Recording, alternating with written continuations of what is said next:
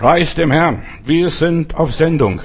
Wir nehmen hier das Wort Gottes durch und es geht um Zusammenarbeit. Arbeite mit dem Herrn zusammen, arbeite mit Jesus zusammen. Das ist mein Thema. Jesus braucht Arbeiter. Er sagt sogar, betet und bittet den Herrn der Ernte um Arbeiter für seine Ernte. Nicht für die Ernte, unsere Ernte, sondern um seine Ernte, dass wir hier einfach Arbeiter bitten. So, arbeite mit Jesus zusammen ist mein Thema. Äh, Jesus kommt aus einer anderen Welt, aus einer anderen Zeit, aus dem Jenseits. Wir singen ein schönes Lied. Ich brauche dich alle Zeit, Jesus, ja, ich brauche dich, ich muss dich immer haben. So, und das ist es. Wir brauchen Jesus, wir müssen mit ihm zusammenarbeiten, wo wir auch immer sind. Jesus sagt, ohne mich könnt ihr gar nichts tun. Deshalb, wir brauchen Arbeiter, seine Arbeiter, die er beruft, die er sendet, die er einsetzt und so weiter. Und Jesus sagt, also die Jünger beruft nacheinander, ich will euch zu Menschenfischern machen. Also der Herr Jesus hat die Leute von der Arbeit weggeholt in seine Arbeit und seine Arbeit ist eine überdimensionelle Arbeit. Ich will euch zu Menschenfischer machen. Nach Corona, ganz kurz noch ein paar Gedanken zu Corona. Die Wirtschaftsleute sagen, das Schlimmste kommt noch nach Corona. Pass auf, das Schlimmste kommt noch. Das erste W ist aus Offenbarung Kapitel 9, Vers 5 und folgende Verse ist vergangen. Wir stehen ja, vor einer anderen Krise. Es kommt die Bankenkrise, wahrscheinlich Wirtschaftskrise und so weiter. Corona ist für mich ein künstlich erschaffenes Horrorszenario. Äh, ein normales Grippenvirus so ein Hüsterle oder ein einfach aufgebauschter Virus, das ist jetzt Corona, verstehst? Und dann man hat so ein Theater gemacht, was die Menschen in Angst und Schrecken versetzt. Das darf man nicht mehr, dies darf man nicht mehr und so weiter. Unser Gesundheitsminister hat hier jetzt dieser Tage gesagt, er, macht, er pfeift wieder alles zurück und er sagt, im März, was wir dort befürchtet haben, was die Bundesregierung ja, befürchtet hat, das ist gar nicht so richtig eingetreten. Oder diese überfüllte Krankenhäuser oder das Krankenhäuser Kollaps erleben und dergleichen, dass Zehntausende Tote sind. So viel Tote gab es das letzte Jahr, äh, als der Virus da war, nicht. Das hat sich reduziert. Und ab den 17. März durften die Bürger äh, nicht mal die alten Leute besuchen im Heim, im Pflegeheim und so weiter. Alles wurde eingeschränkt aus Angst. Die Bibel sagt, was der Gottlose befürchtet. Und unser Land ist Deutschland ein gottloses Land. Ich, das sage ich frei weg. Und Deutschland braucht Arbeiter, Missionsarbeiter, die einfach missionieren und arbeiten und auf die Straße gehen und verkündigen. Die Ernte ist groß, aber wenig sind die Arbeiter. Wer geht heute noch auf die Straße? Die Reichsbürger, Nazis, Querdenker oder was weiß ich, welche andere Leute, die Radikalen, gehen auf die Straße. Wo sind die Christen? Ich frage mich manchmal, wo sind die Christen? Du kannst durch die Fußgängerzone laufen, kriegst kein Handzettel in der Hand, gar nichts. Da wird nichts verteilt, nichts weitergegeben. Wo sind die ganzen Reichsgottesarbeiter? Verstehst? Wir haben, haben jetzt Haufen Reichsbürger, aber keine Reichsgottesarbeiter. Wir brauchen Menschen wie Johannes der Täufer, die sagen, tut Buße, bekehrt euch, verändert eure Meinung, euren Geist, kehrt um und so weiter. Also ist es wichtig. In, wir leben in einer kritischen Zeit. Wir können nicht einfach, Vogel-Strauß-Politik betreiben, Kopf in den Sand stecken. Das würden viele Christen gerne machen. Ach, das soll der Herr machen. Wir sind in der Endzeit, wir können nichts machen. Wir sind das Salz der Erde, so sagt der Herr Jesus Christus. Und wir sollen Licht sein. Und wir sollen unser Licht leuchten lassen, damit die Menschen die guten Werke sehen und den Vater im Himmel preisen. Die Maßnahmen unserer Regierung haben größeren Schaden angerichtet als der Virus selbst. Ja, dieses Hüsterle. In aller Liebe. Zieh dich warm an. Wir gehen dem Winter entgegen. Menschen trauen sich, sich nicht mehr zu wehren, trauen sich nicht mehr aufzustehen. Da wird gleich alles niedergemacht. Bist ein Rassist, bist ein Nazi, was weiß ich, ein Fundamentalist. Ja, du wirst gleich niedergemacht, sobald du den Mund aufmachst. Aber wir brauchen Menschen, die gegen den Strom schwimmen. Wir haben lauter tote Fische, die einfach mit dem Strom getrieben werden. Gott möge uns helfen. Die Medien tun auch ihr Übriges und die verbreiten Lügen und denen wird's nicht verboten. Aber ja, wenn du die Wahrheit sagen willst, du darfst heutzutage nicht mehr die Wahrheit sagen, das ist das und das und das oder ich glaube das Zeug gar nicht. Verstehst du? Du darfst nicht mehr widerstehen, widersprechen und genau das ist, was die Bibel uns befiehlt. Widersteht dem Teufel fest im Glauben, in aller Liebe. Wo sind die ganzen Widerstandskämpfer? Verstehst du? Da glorifiziert man die Widerstandskämpfer da im Dritten Reich, die irgendwo einen Anschlag gegen Hitler gemacht haben. Die werden verherrlicht. Aber wo sind heutzutage diese Widerstandskämpfer, die aufstehen und sagen, nein, Das ist nicht unser Weg. Wir gehen anders. Wir lassen unsere Freiheit nicht nehmen. Lass dein wahres Immunsystem nicht zerstören, durch wem auch immer, durch was auch immer. Gott hat uns gesund geschaffen und Gott hat uns gesund gewollt. Ja, und wir müssen Kinderkrankheiten durchmachen. Das ist was ganz Normales. Und ein Kind, das keine Kinderkrankheiten durchmacht, hat ein krankes Immunsystem am Schluss. Gott hat dich gut geschaffen, gesund und normal geschaffen. Was dich krank macht, ist deine Umwelt. In aller Liebe. Deine Umwelt, in der du lebst, diese Gesellschaft, die macht dich krank. Der Teufel will unbedingt deine DNA und deine Gene verändern. Weißt du, was du hundertmal das Gleiche hörst? So wie Goebbels einmal gesagt hat, sag's den Leuten hundertmal das Gleiche, glauben sie am Schluss. Also wir sind in diesem Trend drin. Wo sind die ganzen Menschen, die aufstehen und sagen, ich glaube an Jesus, ich bin für Jesus, ich erwarte das Reich Gottes und ja, wir wirken in dieser Zeit und wir sollen wirken und auch wir, wir setzen uns hier wirklich rein und äh, tun, was wir können. Der Teufel will noch 5G einschalten, diese ganzen Sendemassen, Sendeantennen, die stehen fast an jeder Kreuzung. Eine Antenne ist höher wie der andere. Und weißt du, was da kommt? Diese, diese Antennen strahlen so wie das Mikrowellenherd. Wir werden gebraten, geschmoren und so weiter. Und am Schluss, wir werden manipuliert. In aller Liebe. Ich übertreibe das ein bisschen, aber es ist so.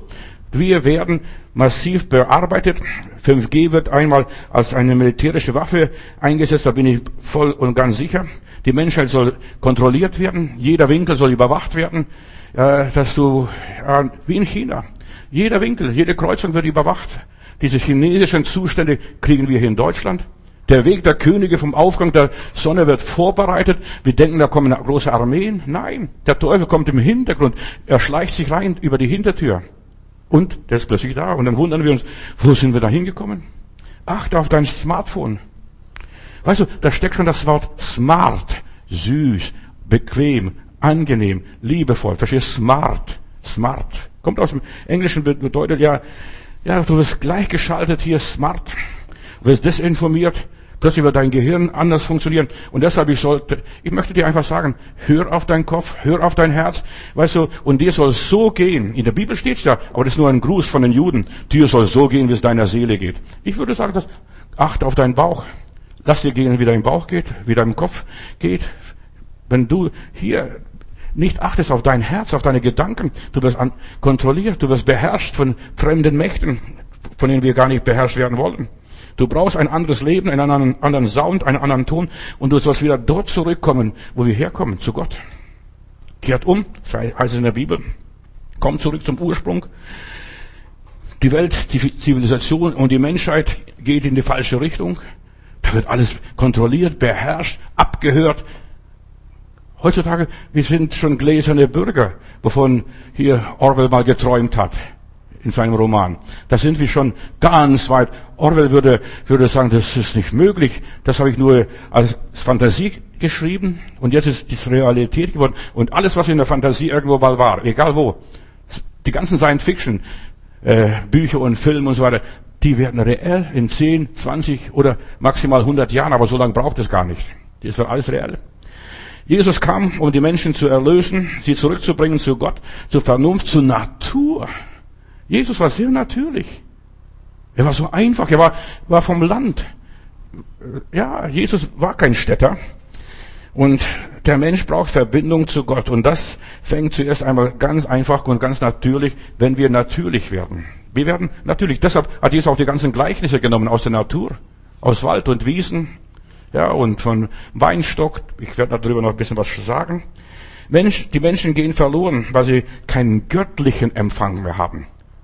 Nachher wird es so passieren, verstehst du, dass du von außen kontrolliert wird. Ich bin in England und in England ist also alles, geht alles auf der anderen Seite und da guckt man, ob dort Radfahrer kommt, aber da kommt von der anderen Seite. Und ich gehe über die Kreuzung im Kreisverkehr und plötzlich heißt es, Achtung, Achtung, Sie gehen bei Rot über die Kreuzung, obwohl es ganz morgens früh war, da war kein Verkehr und nicht. Plötzlich, Achtung, Achtung, Sie gehen jetzt über die Kreuzung. Passen Sie auf. Du siehst, so wird man überwacht. Und das war auf dem Land draußen in Schottland irgendwo. Und was wollen wir hier? Verstehst du, das kommt auch hier zu uns. Den Menschen ist, ja, der Empfang verloren gegangen. Sie haben keinen Empfang mehr von Gott. Sie sitzen tief im Loch irgendwo. Aber die Technik ist soweit. Die Technik wird dich überall erreichen, dass die Menschen weder kaufen noch verkaufen können. Lies Offenbarung Kapitel 13. Da ist alles schon gesagt. Die Offenbarung ist ein so aktuelles Buch. Schlimmer als jedes Science-Fiction-Roman. Ich sag so aktuell. Johannes hatte auf der Insel Patmos alles erträumt. Natürlich hat er, konnte er sich nicht vorstellen, viele Sachen. Als nur ein Beispiel. In der Bibel heißt es, Gott wird seine, sein Volk auf Adlersflügel nach Hause bringen. Der hat noch nie ein Flugzeug gesehen, damals. Oder die Propheten, die haben kein Flugzeug gesehen. Auf Adlersflügeln, das war das größte Flugzeug, das damals existierte. Der Adler, der Vogel. Und so, und Gott hat ihm gezeigt, auf Adlersflügel werde ich mein Volk aus allen Herren Ländern zurückholen in mein gelobtes Land, das ich Israel gegeben habe. Nur nebenbei. Die Zeichen sind ein bisschen anders ländlicher und primitiv und einfacher. Aber die Botschaft ist die gleiche. Die Botschaft der Bibel ist die gleiche. Kommt zurück zum Ursprung der Dinge.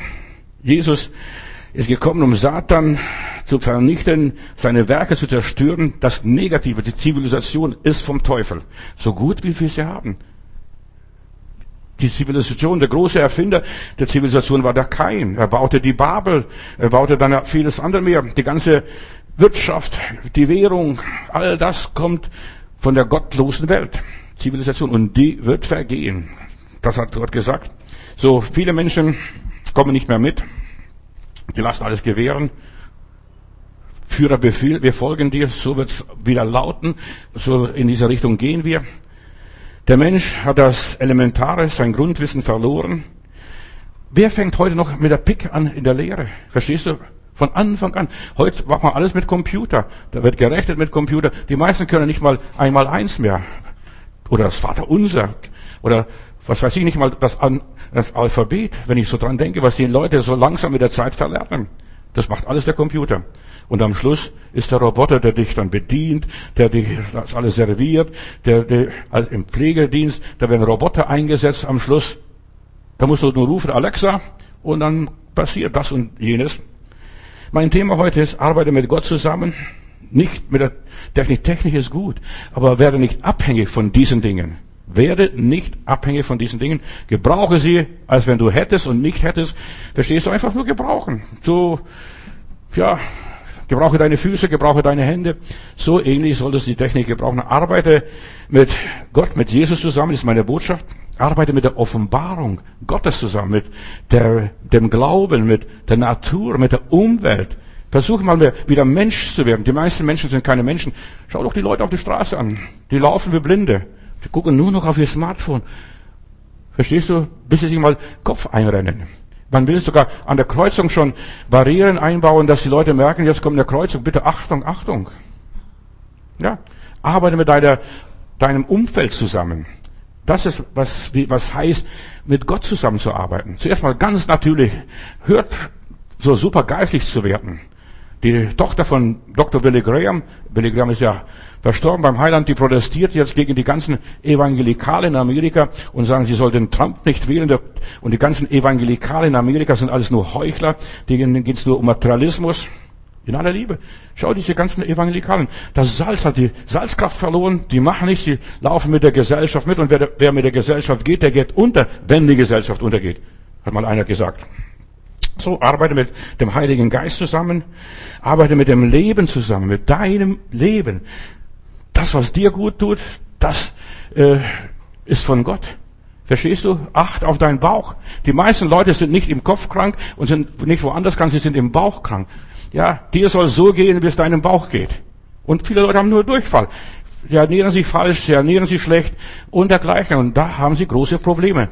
Nicht nur, wie es deiner Seele geht. Wir werden zu fromm, wenn wir nur auf die Seele achten. Achte auf deinen Kopf. Das, was in deinem Kopf rumkursiert und verkehrt, das bestimmt dein Leben. Achte auf die Erfahrungen. Achte auf die Erkenntnis, auf die Umstände. Arbeite mit diesen Dingen zusammen, was du erkannt hast, was du gelernt hast von Kindesbeinen an, was du von deiner Mutter gelernt hast. Deshalb steht auch in der Bibel, du sollst Vater und Mutter ehren. Das hat einen Grund, damit du lange lebst und dir, und dir gut geht und du Erfolg hast und den Segen Gottes auf deiner Seite hast. Achte auf das, was du in deinem Leben mitgebracht hast. Die ganzen frommen Sprüche, was so deine Mutter, dein Vater gesprochen hat. Das sind Lebensweisheiten. Und die müssen nicht unbedingt in der Bibel stehen. Achte auf die Lebensweisheiten. Da steckt so viel drin. Achte auf die Umstände. Achte auf die Familie. Lebt mit der Familie zusammen. Heutzutage hat der Teufel fertiggebracht, die Familie auseinander zu dividieren. Die Ehepaare, die Kinder und Eltern und so weiter, da wird alles auseinander dividiert. Und genau das ist, was uns gesund macht, was uns gesund hält. Die Familie. Aber wo ist deine Familie? Vielleicht den Bach runtergegangen, in aller Liebe. Arbeite mit den Gläubigen zusammen, mit Christen, selbst wenn die noch nicht so weit sind. Arbeite mit den Gläubigen und sag, Bruder, kannst nicht für mich beten? Oder Schwester, kannst nicht für mich beten? Ich habe da und da Probleme. Weißt du, wir sollen füreinander beten. Und das ist, was die Bibel sagt. Die Ernte ist groß und wenige der Arbeiter. Arbeite mit dem Herrn Jesus zusammen. Wie macht man so eine Zusammenarbeit mit dem Herrn Jesus? Ja, schon ganz am Anfang in den ersten Zeilen der Bibel Gott hat, Entschuldigung, was ich jetzt sage, Gott hat Murks gemacht mit den Menschen. Du bist schockiert. Er hat alles gesagt. Es wäre sehr gut, dass Licht da ist, dass Pflanzen da sind, dass Fische da sind, dass Vögel da sind. Alles ist gut. Und dann kommt er zum Adam und dann sagt er, es ist nicht gut, dass der Mensch allein ist. Das Einzige, was nicht gut war, war der Mensch. Und dann hat er hier noch nachgebessert. Und wir sind hier aufeinander angewiesen und nachgebessert von Gott, dass wir ja einander brauchen. Es ist nicht gut, dass der Mensch allein ist. Wir sind einander Gehilfen. Und deshalb ist bei vielen das Leben so null und nichtig, weil die Leute keinen haben. Ich habe keinen Menschen. Das Wasser bewegt sich, der Engel ist abgestiegen und der Herr steht sogar daneben. Ich habe keinen Menschen. So klagt einer am Teich Bethesda. Das ist auch so in der Christenheit gang und gäbe. Ich habe keinen Menschen, ich kann mich auf niemand verlassen, ich kann auf, mit niemand rechnen, ich kann auf niemand bauen. Arbeite mit Jesus zusammen, arbeite mit Gott zusammen. Das ist meine Botschaft heute Abend. Wir sind aufeinander angewiesen, voneinander abhängig. Wir sind wie Rädchen, wir greifen ineinander. Wenn in China unten äh, ein Schmetterling mit dem, seinen Flügeln äh, wedelt und wackelt, dann haben wir bei uns Orkan am Schluss, bis es zu uns kommt. So, und so, wir sind voneinander abhängig. So dieses Do Domino-Effekt, das ist, was im Leben hier passiert. Wir brauchen einander, wir müssen zusammenhalten, zusammenstehen, uns gegenseitig ergänzen, uns gegenseitig auch mal korrigieren. Nicht nur kritisieren, sondern korrigieren. Einfach sagen, das ist gut oder das war schlecht. Und es war sogar, dass Gott selber sagt, es ist nicht gut. Es ist nicht gut. Ja, ich werde nicht vergessen, Richard Wurmber ist bei uns mal zu Gast. Und meine Frau hat sich bemüht, gut zu kochen. Und das dann, ja, wurde serviert. Und dann fragt, hat das Essen geschmeckt? Meine Frau fragt, war das Essen gut? Dann sagte, sagt der Richard Wurmbrand, Schwester, das Essen war nicht gut. Es war sehr gut. Aber meine Kinder sind fast unter den Tisch gefallen, als äh, er sagte, das Essen ist nicht gut. So, Gott will was geben, was schenken uns, was besser ist, was viel besser ist. So, wir brauchen einander. Und Jesus sagt selber, ohne mich könnt ihr nichts tun. Wir brauchen Gott. Wir brauchen seinen Heiligen Geist. Wir brauchen sein Wort. Wir brauchen die Predigt, denn der Glaube kommt aus der Predigt. Wir brauchen alles. Deshalb gebrauche das, was du hast in deiner Umgebung und mach aus deinem Leben das Optimalste. Und meine Botschaft heute ist, wo ich ein bisschen reinschaue, ja, Jesus sagt, ich bin der Weinstock und ihr seid die Reben. Ich bin der Weinstock und ihr seid die Reben. Der Weinstock ist nichts und die Rebe ist nichts für sich allein. Das ist alles Käse, kann sie alles sparen. Der Weinstock kann noch so hoch hinauswachsen. So unser Herrgott, unser Herr Jesus Christus kann noch so explodieren. Dieser Weinstock ist nichts ohne der Rebe. Und die Rebe auch. Die Rebe kann noch so lang sein und noch so wuchtig sein. Die Rebe ohne den Weinstock ist gar nichts. Und wir brauchen einander. Und das ist die Botschaft, die mich beschäftigt heute Abend. Wir brauchen einander. Die Ernte ist groß und wir müssen daran arbeiten. Und nur die Rebe trägt Frucht. Der Weinstock trägt keine Frucht. Der Weinstock trägt absolut keine Frucht. Nur die Rebe. Und deshalb, wir brauchen einander. Du brauchst den Herrgott und der Herrgott braucht uns. Und das ist hart, was ich sage, aber das musst du verstehen. Aber die meisten kapieren es nicht. Die denken, das macht alles der Herr. Der Weinstock ohne der Reben ist nutzlos und die Rebe ohne den Weinstock ist auch nutzlos. Weißt du, du hast eine Existenzberechtigung, auch wenn du nur ein Zweig bist, so von drei Knospen, drei Augen. Das, das braucht nicht viel, aber es muss Du musst eingeimpft, eingepfropft werden in den Weinstock und dann kannst du Frucht tragen. Dann wächst du, dann gedeihst du, dann entwickelst du dich, dann übernimmst du die DNA vom Weinstock. Diesen Saft ziehst du in dir hoch. Der Weinstock ist anders als die Rebe und die Rebe ist anders als der Weinstock und jeder hat eine andere Funktion. Der Weinstock transportiert die Energie, den Saft nach oben zur Rebe. Die Rebe empfängt diesen Saft und dann setzt es um in Blüte und dann in Reben, also Weintrauben. Wichtig ist, dass die Rebe mit dem Weinstock eng verbunden ist und eng verbunden bleibt. Und das ist das Geheimnis des christlichen Lebens. Wie soll ich zusammenarbeiten? Ich soll mit Gott verbunden sein. Aber wie kann ich Gott lieben, den ich gar nicht sehe? So steht es in der Bibel einmal. Wie willst du Gott lieben, den du nicht siehst, wenn du nicht einmal deinen Bruder, deine Schwester, die du siehst, nicht lieben kannst? Wir brauchen einander. Jeder einzelne von uns Wichtig ist, dass die Rebe mit dem Weinstock verbunden ist und bleibt. Das ist die Botschaft in Johannes 15 über den Weinstock, was Jesus sagt. Und dass sie den gleichen Saft in sich hat wie der Weinstock. Und dass sie das tut, was der Weinstock will, dass es getan wird. Nicht, was die Rebe möchte. Ja, ich möchte grünen, blühen und so weiter. Nein, die Rebe muss das tun, was der Weinstock, was die Wurzeln von diesem Weinstock sagen. Der Weinstock will Frucht bringen, kann aber selbst nicht ohne der Rebe. Und so ist auch hier der Christ, ja, sollte Frucht bringen, aber er kann ohne Christus keine Frucht bringen. Und es gibt so viele Christen ohne Christus. So viele Christen, diese Namenschristen. Du hast den Namen, dass du lebst und bist geistlich tot. So heißt es einmal in der Bibel.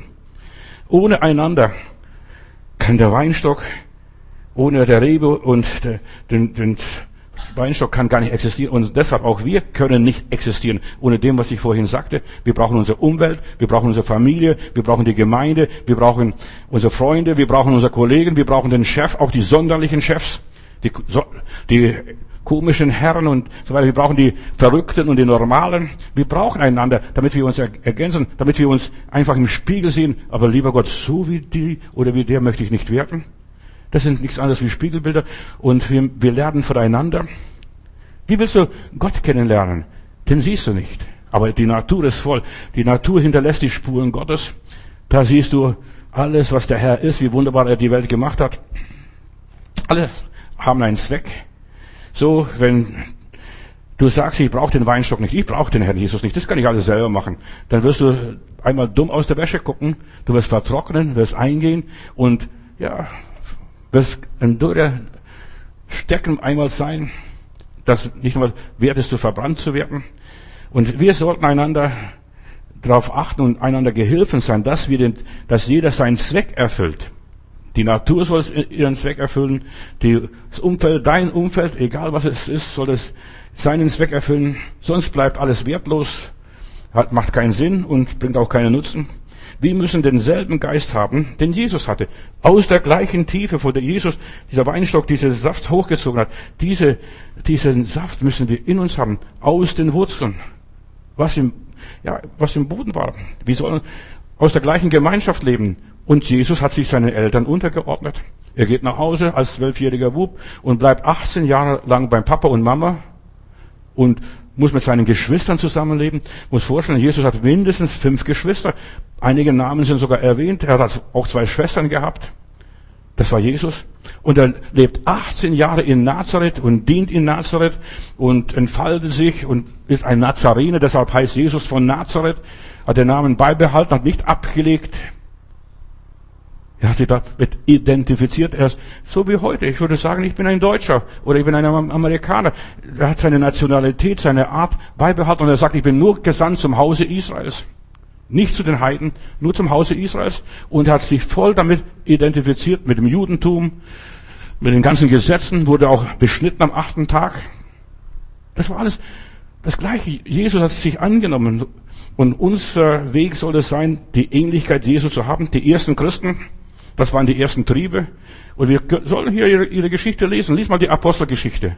Sie waren einmütig beieinander. Und als sie so einmütig beieinander waren, da fing dieser neue Saft zu pulsieren. Plötzlich steht Petrus und die elf Geschwister auf und sie weissagen, prophezeien, reden, predigen, dass sich 3000 Menschen bekehren am Pfingsttag. Paar Tage später gehen die beiden Brüder zusammen in eine Gebetsstunde und dann wird dieser Lahme geheilt und bei dem Heilung des Lahmen bekehren sich 5000 Leute. Stellen wir vor, mehr als am Pfingst, als der Heilige Geist ausgegossen wurde. Viele Leute haben darüber noch nie nachgedacht, sich keine Gedanken darüber gemacht. Ja, bis heute werden die Triebe weitergegeben. Einfach abgeschnitten und wieder weiter eingepfropft und abgeschnitten und wieder weiter eingepfropft in diesem Weinstock Jesus Christus. Die sind eingepfropft. Und deshalb ist es so wichtig, dass wir eingepfropft sind in Jesus und auch anwachsen. Da musst du mit Wachs zuerst mal verbunden werden. Und einige Schnüre müssen da dran, dass du auch anwächst. Normalerweise macht man auch, wenn man so pfropft, da legt man einen Korn noch rein und dieses, dieser Korn saugt den Saft und befördert es gleich weiter. Das ist nur so ein bisschen, damit du weißt, wie die Gartenarbeit aussieht. Oder wie man veredelt, wie man tropft, äh, pfropft. In Hebräer Kapitel 12, Vers 22, da lese ich, ihr seid gekommen und wir sind jetzt gekommen nach 2000 Jahren aus unterschiedlichen Gegenden, Kulturen und Himmelsrichtungen und Nationalitäten. Ihr seid gekommen zu dem Berg Sion und zu der Stadt des lebendigen Gottes, dem himmlischen Jerusalem und zu den vielen tausend Engeln und zu der Festversammlung und zu der Gemeinde der Erstgeborenen, die im Himmel angeschrieben ist. Wir sind gekommen. Wir sind dazugekommen. Und jetzt sind wir, wir sind eingepfropft, ihr Lieben. Ich bin ein Teil der großen christlichen Gemeinde weltweit.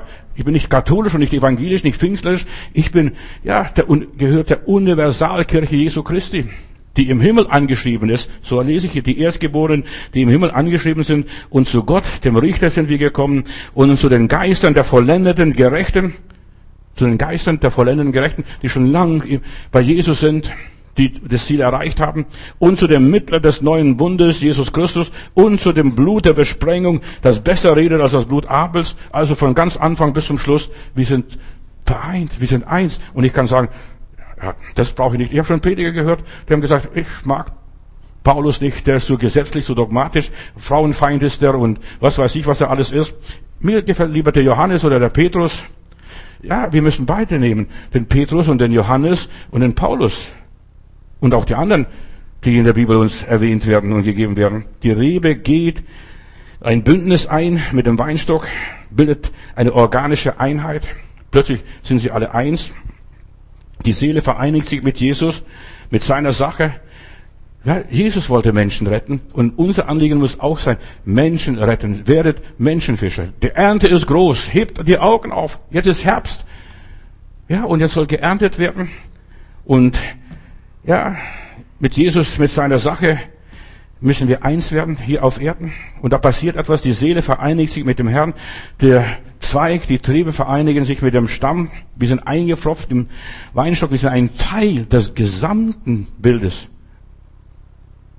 Und so eine Rebe, die kann manchmal lang sein. Zehn Meter. Verstehst du? Das wird immer weitergezogen. Und da gibt es dann Früchte, die werden geerntet. Und es gibt auch bestimmte Zeit, da erntet man nicht immer, aber es gibt Erntezeit. Dieses Einswerden mit Jesus ist ein Geheimnis. Hier übernimmst du etwas vom Weinstock und, ja, und bildest einen lebendigen Organismus, ein, eine Einheit. Du und der Weinstock, du und Jesus. Wie sieht's aus? Der Geist, der aus der Wurzel hervorgeht, beseelt bis in die Spitzen bis in der einzelnen Knospen, jede einzelne Zelle vom Baum von unserem natürlichen Leben. In Epheser Kapitel 5, Vers 30, da heißt es, denn wir sind Glieder seines Leibes. Wir sind Glieder seines Leibes durch diese Einpropfung. Durch diese Einpropfung. Epheser Kapitel 2, Vers 21, da lese ich auch hier, wir sind Mitbürger und Volksgenossen der Heiligen und Gottes, Hausgenossen, erbaut auf dem Grund der Apostel und Propheten, da Jesus Christus der Eckstein ist, auf welchem der ganze Bau ineinander gefügt ist und zusammenwächst zu einem heiligen Tempel in dem Herrn. Wir können jetzt sagen, mein Leib ist ein Tempel des Heiligen Geistes. Vergiss es. Nicht nur. Gewiss, mein Leib ist ein Tempel des Heiligen Geistes, aber ich bin nur ein, ein Steinchen, ein Mosaiksteinchen von dem ganzen Bild, von dem ganzen Gebilde. Und wir sind hier gekommen zum Herrn. Und durch ihn werdet ihr miterbaut zu einer Wohnung Gottes im Geist. Du bist die Rebe, er ist der Weinstock. Halleluja. Gott ist der Gärtner. Er schneidet immer noch, er beschneidet uns, oder der Heilige Geist macht die Arbeit weiter. Er beschneidet jeden Zweig, wenn er einfach zu viel treibt. Und die Zweige treiben manchmal zu viel. Und wir manchmal übertreiben auch in unserem Leben. Wir übertreiben geistlich, wir übertreiben manchmal natürlich, wir übertreiben manchmal menschlich, wir übertreiben. Da wird alles beschnitten. Gott beschneidet dich und klopft dir auf die Finger und sagt, nein, nein, nein, so nicht, mein Freund. Er korrigiert uns. Da brauchen wir nicht irgendwie große Pastoren, Richter oder gewaltige Menschen, die uns äh, korrigieren. Der Heilige Geist, die Salbung ist, die uns dann lehrt, die einzelnen Dinge. Hier ist, der Vater im Himmel ist der Gärtner, da sagt der Herr Jesus auch von sich selber, mein Vater ist der Gärtner. Nach Jesu Worte sind wir beschnitten schon allein durch das Wort. Du hörst die Bibel und das Wort Gottes beschneidet dich. Also, so will ich nicht sein, weil es das Wort Gottes so sagt. Ich soll dies und jene Frucht nicht in meinem Leben haben. Und die Bibel spricht von der Frucht des Geistes und von der Frucht des, des Fleisches, was das alles ist. Und viele fangen im Geist an und hören im Fleisch auf. Das ist eine Tragödie bei vielen Christen. Bleib drin, bleib dran und bleib auch in das, was Gott dich hineingepflanzt hat. Ein Zweig, eine Rebe, bilde nicht ein, du wärst jetzt der Weinstock, du bist jetzt Christus. Das ist auch eine fromme Einbildung. Du bist nur ein Zweig, einer von vielen Zweigen in diesem Weinstock. Ja, ein Teil des Weinstocks. Und bleib, ich bin nur ein Teil von Jesus. Und weißt du, was du bist? Kein Papst. Aber wir sind ein kleiner Papst. Wir sind Stellvertreter Jesu Christi hier auf Erden. Ob das passt oder nicht. Du musst nicht katholisch werden. Jeder Gläubige ist ein Stellvertreter Jesu Christi hier auf Erden. Nur ein Zweig, eine Rebe. Und da siehst du die Frucht des Weinstocks, was dabei rauskommt. Ja, wer nicht in mir bleibt, sagt Jesus, wird ein toter, trockener Ast oder Zweig, wird weggeworfen und da trocknet und im Feuer als Heizmaterial damals verwendet. Und solche Zweige werden gesammelt und im Feuer verbrannt. Und deshalb, manche Christen werden sich wundern und deshalb, was die Frau oder die Tochter, die Enkelin, nicht die Tochter, sondern die Enkelin von Billy Graham sagt, also die ganzen evangelikalen Christen, die jetzt für Trump groß stimmen und gar nicht die Wahrheit erkennen, was da los ist in der Stadt, im Land. Da brennt, Amerika brennt und da wird nichts unternommen. Da wird, Im Gegenteil, da wird noch Öl ins Feuer gegossen. Das sind alles Heuchler, sagt sie. Also nicht ich, sie sagt es. Und das geht jetzt durch die Medien zurzeit im Augenblick. Hier. So, ein Zweig wird verbrannt und ich sag dir, da werden Christen enttäuscht, schockiert sein, was alles mit ihrem Leben passiert. Warum geht's mit meinem Leben nicht vorwärts? Warum mache ich keine Entwicklung? Und Jesus sagt klipp und klar, ihr Heuchler, ihr spielt Theater, ihr spielt fromm und ihr seid gar nicht so fromm. So eine Rebe bezieht ihr ganzes Wissen, ihr ganzes Können, ihre ganze Fähigkeit, ihre ganze Art, ihr ganzes Inneres und ihr Äußeres, alles aus dem Weinstock. Und der Weinstock bezieht es aus den Wurzeln. Jesus sagt, mein Vater wird verherrlicht, wenn ihr oder wenn wir viel Frucht bringen. Mein Vater wird verherrlicht. Bleib in der Liebe Gottes. Jesus sagt, ein Beispiel habe ich euch gegeben, dass ihr euch einander liebt, wie ich euch geliebt habe, nachdem er die Füße gewaschen hat. Tu, was er euch sagt, hat die Mutter Maria gesagt. Tu das, was der Heilige Geist dir erklärt und verständlich macht. Du musst nicht alles tun, was in der Bibel drin steht. Das schaffst du sowieso nicht. Aber du solltest das tun, was der Heilige Geist dir gerade in diesem Moment sagt. Er führt uns von Etappe zu Etappe, von Augenblick zu Augenblick, von Erkenntnis zu Erkenntnis, von Erfahrung zu Erfahrung. Das ist, wie der Heilige Geist führt. Und nicht immer ist alles dran. Ich muss auf die Zeit achten, auf die Umstände achten und so weiter. Er ist, der uns führt und leitet. Er ist, der uns warnt. Er ist, der uns korrigiert. Er ist es, der uns weiterhilft. Mal in der Situation und mal in der Situation. Ohne mich könnt ihr nichts tun. Arbeite mit Gott zusammen. Die Ernte ist groß. Da ist noch so viel zu tun, ihr Lieben. Da ist noch so viel zu tun. Sein Befehl ist, liebt euch einander, wie ich euch geliebt habe. Kannst du predigen, was du willst, aber da ist so viel Lieblosigkeit unter den Menschen. Warum? Ungerechtigkeit nimmt überhand. Da ist so viel Ungerechtigkeit in der Gesellschaft überall, von oben bis unten, von links nach rechts, so viel Ungerechtigkeit. Und deshalb erkaltet die Liebe in so vielen Menschen. Und wenn die Zeit nicht verkürzt würde, würde überhaupt kein Mensch selig werden. Weißt du, was das heißt? Die werden keine Frucht bringen, die werden nichts erreichen, die Ernte wird nicht eingebracht. Arbeite mit Jesus zusammen, und jetzt werde ich praktisch und ich möchte dir ein bisschen helfen zu verstehen, was das ist. Ich mache das schon an über 50 Jahre, dass ich mit dem Heiland versuche zusammenzuarbeiten und für den Heiland arbeite. Und manchmal habe ich viele Fehler gemacht und manchmal mache ich ja neue Entdeckungen, die mir helfen, wieder weiterzusehen, zu gehen. Wir sollen nicht unsere Arbeit zerarbeiten für Gott. Gott will nicht, dass wir uns fix und fertig machen. Wir sollen mitgehen, Schritt, im, mit Schritt, Schritt für Schritt, also im Gleichschritt mit dem Heiland. So arbeite mit ihm zusammen. Sei, ja, nicht länger sein Diener. Bitte hör mir gut zu. Ja, Bruder Matutes, bist du nicht ein Diener Gottes? Ja, und ich möchte klipp und klar sagen, ich möchte nicht sein Diener und nicht sein Sklave sein, auch wenn es in der Bibel heißt, Paulus, ein Sklave Jesu Christi. Klingt grausam. Verstehst du? Ja, wir sind gekauft von Jesus, erlöst durch sein teures Blut und dergleichen. Und wir dienen. Wir sind Diener, aber wir sind nicht Knechte, Sklaven von Jesus Christus. Bitte hör mir gut zu. Er bittet seine Jünger, kommt in meine Ernte, ich will euch zu Menschenfischern machen.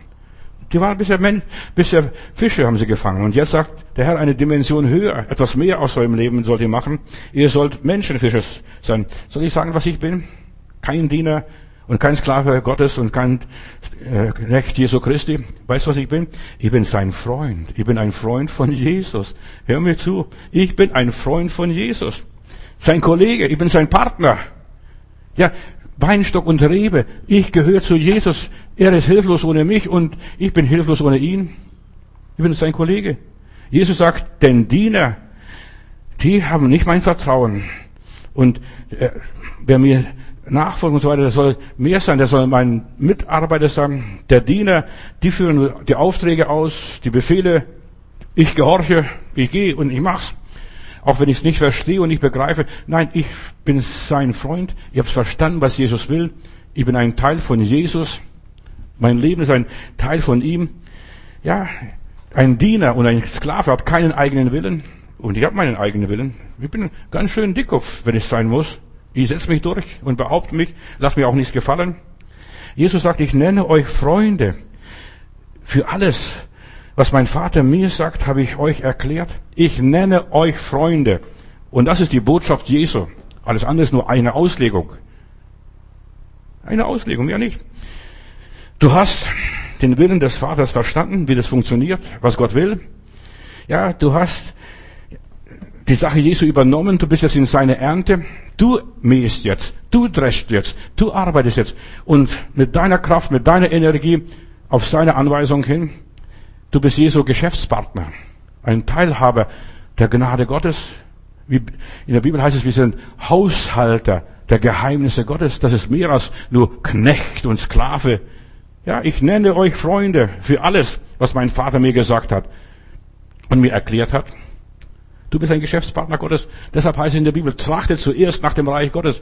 Jetzt ist dir die Sache überlassen und übertragen, dass du den Willen Gottes verwirklichst und umsetzt in dieser Welt, dass du jetzt als Rebe Früchte produzierst und die Früchte ausreifen lässt, die jetzt an die angesetzt und ausgesetzt worden sind. Der Weinstock liefert nur die Energie dir. Und das ist was, wozu ich Jesus brauche. Er liefert mir die Energie, die Kraft, die Stärke. Und du setzt den Willen durch. Gott vertraut dir. Und er vertraut dir, dass du es richtig machst. Er, er weiß, mein Johannes, der wird es machen. Verstehst du? In aller Liebe. Und wie du auch heißt, er vertraut dir seine Sache und er äh, weiß, der wird es machen. Ein Kriterium, ein Zeichen, das Jesus gibt, wie wir wissen, dass wir seine Diener sind und dass seine Knechte sind und seine Mägde sind und ja, Freunde Jesus sind. Was sagt Jesus? Die Welt hat mich gehasst und die Welt wird auch euch hassen. Und das ist ein Kriterium, ein Zeichen, äh, dass du echt bist. Wenn du nicht mehr verfolgt wirst, dann stimmt mit dir was nicht. Oder du bist krank. Aber ein Zeichen ist, die Welt wird euch ablehnen, heißt es, weil sie mich gehasst und mich abgelehnt hat. Jesus war das Original. Und weil du ein Original jetzt auch bist, plötzlich schlägst du aus, plötzlich blühst du, plötzlich setzt du Früchte an. Du bist plötzlich ursprünglich und du bist so natürlich. Du lässt dir nichts vormachen, X für Y. Du bist jetzt mehr ein, nicht mehr ein Teil dieser Welt, sondern du bist jetzt ein Teil der Gnade Gottes. Du bist jetzt nicht mehr ein Teil des Systems der Zivilisation. Du bist nicht mehr von Geld abhängig. Du bist nicht mehr von Menschen abhängig. Du bist jetzt von Gott abhängig. Du bist an ihm, in Jesus Christus eingepfropft, in aller Liebe. Du bist aus der Welt auserwählt, von der Welt abgeschnitten als Rebe und eingepfropft in diesen Baum. Als Rebe am Weinstock pulsierst du jetzt anders, du tickst anders, du beziehst deinen Saft nicht mehr aus der Welt, was die Nachrichten dir sagen oder was die Philosophen gesagt haben, was die Schulweisheit gesagt hat. Nein, jetzt beziehst du die Energie aus dem Geist. Die Rebe, die lebt jetzt vom Weinstock, von einer ganz anderen Quelle. In Römer Kapitel 8, Vers 28. Und da gilt erst das Wort, und alles führt zum Guten. Alles, was dir zustößt, selbst die Ärgernisse, alles dient zum Besten. Alles dient zum Besten. Zu deiner Qualifikation, dass du schöne Früchte bringst. Die Ärgernisse in deinem persönlichen Leben, die qualifizieren dich in aller Liebe. Ob du glaubst oder nicht, mir ist wurscht. Ich predige es nur. Ich verkündige Wort Gottes. Umsetzen, das musst du selber nachher. Ja, die Ärgernisse, die heilen dich. Die Ärgernisse, die befreien dich. Die Ärgernisse erlösen dich, setzen dich frei, stärken und festigen dich. Und je mehr Ärgernisse du hast, desto tiefer gehst du in die Tiefe. Desto mehr Saft beziehst du vom, aus den Wurzeln von Jesus Christus. Und alles, was Gott in deinem Leben zulässt, hat immer ein Ziel. Immer ein Ziel. Ob du das glaubst oder nicht. Es kann nichts geschehen, was Gott nicht bewilligt hat. Dein Wille geschehe. So beten wir Vater unser. Oder streich diese Stelle aus dem Vater unser. Dein Wille geschehe. Im Himmel, okay, aber genau auch in meinem Leben, dein Wille. Und vieles, was wir nicht verstehen, ist der Wille Gottes. Und wir rebellieren manchmal, Gott, das kannst du nicht zulassen. Das überfordert mich. Geht zu weit. Was immer er aber will, so schlimm wie es auch sein mag, es ist für uns immer dennoch das Beste, das Allerbeste. Halleluja. Alles ist das dient zu deinem Besten. Durch die Gnade Gottes werde ich von ihm gehalten, auch in schwierigen Situationen. Ja, er hält zu dir und du darfst zu ihm halten und er pumpt dich voll mit seiner Kraft, mit seiner Energie. Je mehr du angegriffen wirst, desto mehr Energie bekommst du durch die Gnade Gottes. Und ich erfahre es immer hinterher, das war gut. Weißt du, oft weiß ich nicht, was, warum muss ich das durchmachen, warum dieser ganze Stress hier. Aber in der Bibel heißt es, hernach wirst du es erfahren, warum es gut war. Hernach, wenn alles vorbei ist, wenn du am Ziel bist. Da erfährst du, was das auch alles gewesen ist, warum das so und so war. Gott ist der Herr meines und deines und unseres Lebens. Er ist der Herr. Leben wir, so leben wir dem Herrn, sterben wir, so sterben wir dem Herrn.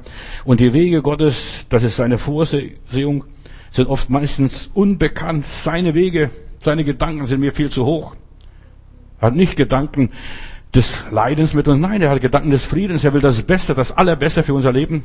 Und erst am Schluss, wenn unsere, ja, Teilerkenntnis zu Ende ist und wir Gott von Angesicht zu Angesicht schauen werden und so weiter, werden wir alles ganz verstehen, warum dieses ganze Drama, die ganze Tragödie, der ganze Skandal, wozu das alles war. Ja. Gott will dich ans Ziel bringen. Das ist seine Absicht. Du durchlebst eine andere Entwicklung. Jetzt, du hängst jetzt am Weinstock. Und da verstehst du plötzlich das Leben ganz anders. Jetzt muss ich Frucht tragen. Da wirst du vom Gärten noch angebunden an der Leine als Weinrebe. Du wirst angebunden, damit du nicht müde wirst. Gott bindet dich an dem und jenem. Und da sagst, lieber Gott, ich bin ja angebunden. Manchmal sogar kurz angebunden. Ja, aber diese Leine im Weinstock, ich weiß nicht, ob du schon mal im Weinberg warst, beim Weinberg gesehen hast, wie ein Weinberg aussieht.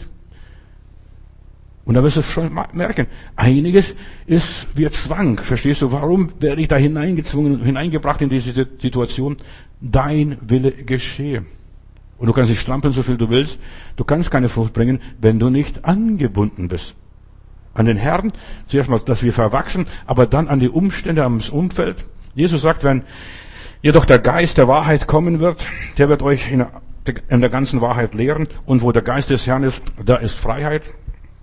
Und dieser Heilige Geist, er wird nicht für sich selbst sprechen, sondern er sagt nur, was er hört und das wird er euch sagen, was passieren wird, also zukünftig. Der Heilige Geist sagt, komm, beruhige dich, mach keinen Stress, reg dich nicht so auf, flipp dich aus, bleib auf dem Boden, bleib ganz normal und natürlich. Alles dient zum Besten. Auch dieses Kritische oder das Unmögliche, sagst es, geht über mein Vermögen hinaus. Der Heilige Geist wird euch sagen, wie dein Leben dann eventuell weitergehen soll, wie du die Endzeit bewältigst, was sich in der Endzeit alles abspielt, deshalb auch die Offenbarung. Der Heilige Geist sagt, das muss alles geschehen. Du kannst nicht verändern. Und Vielleicht sagt der Heilige Geist, du sollst für viele Sachen nicht mehr beten. Da gibt es Leute heutzutage, die sind alle so Spezialfürbitter. Wir müssen für Deutschland beten, wir müssen für Israel beten, wir müssen für Afrika beten, wir müssen, was weiß ich, für die ganze Welt beten, für die Regierung beten. Und in der Endzeit, ich denke, als die Gerichte hier über Israel damals kamen, da hat Gott gesagt, betet nicht, das bringt keinen Wert. Gefangenschaft wird kommen, die Babylonier werden kommen, die werden euch alle in die Gefangenschaft führen. Selbst wenn Jeremia und selbst wenn Samuel beten würden, das würde nichts nützen. Diese Spezialisten in der Fürbitte, selbst da würde nichts mehr nützen. Deshalb, wir sollen uns konzentrieren, das, was der Herr uns zeigen und sagen will, wir sollen mit Gott zusammenarbeiten. Gerade in der Situation, in der wir manchmal drin stecken. Er wird euch, ja, von meinem Geist nehmen und wird euch sagen, was passiert. Viele reagieren nicht. Die ersten Christen, der Heilige Geist hat den ersten Christen gesagt, verkauft alles, was ihr habt und habt alles gemeinsam und so weiter. Und die haben ihre Fälle ins Trockene gebracht. Als dann die Römer kamen, dort, die konnten leicht abhauen, die hatten das Geld und die hatten das Zeug und sie sind dann nach Pela gegangen, auf der anderen Seite vom Jordan. Nur in aller Liebe. Der Heilige Geist dirigiert und leitet uns auch hier in der Corona-Zeit, wie wir uns verhalten sollen, was wir machen sollen. Er wird euch sagen, wie wir unser Leben einrichten dürfen müssen. Der Heilige Geist sagt und lehrt mich, wie würde sich Jesus verhalten? Wie würde sich Jesus heutzutage verhalten? Das ist mit Jesus zusammenzuarbeiten. Was würde er machen? Was würde Jesus machen?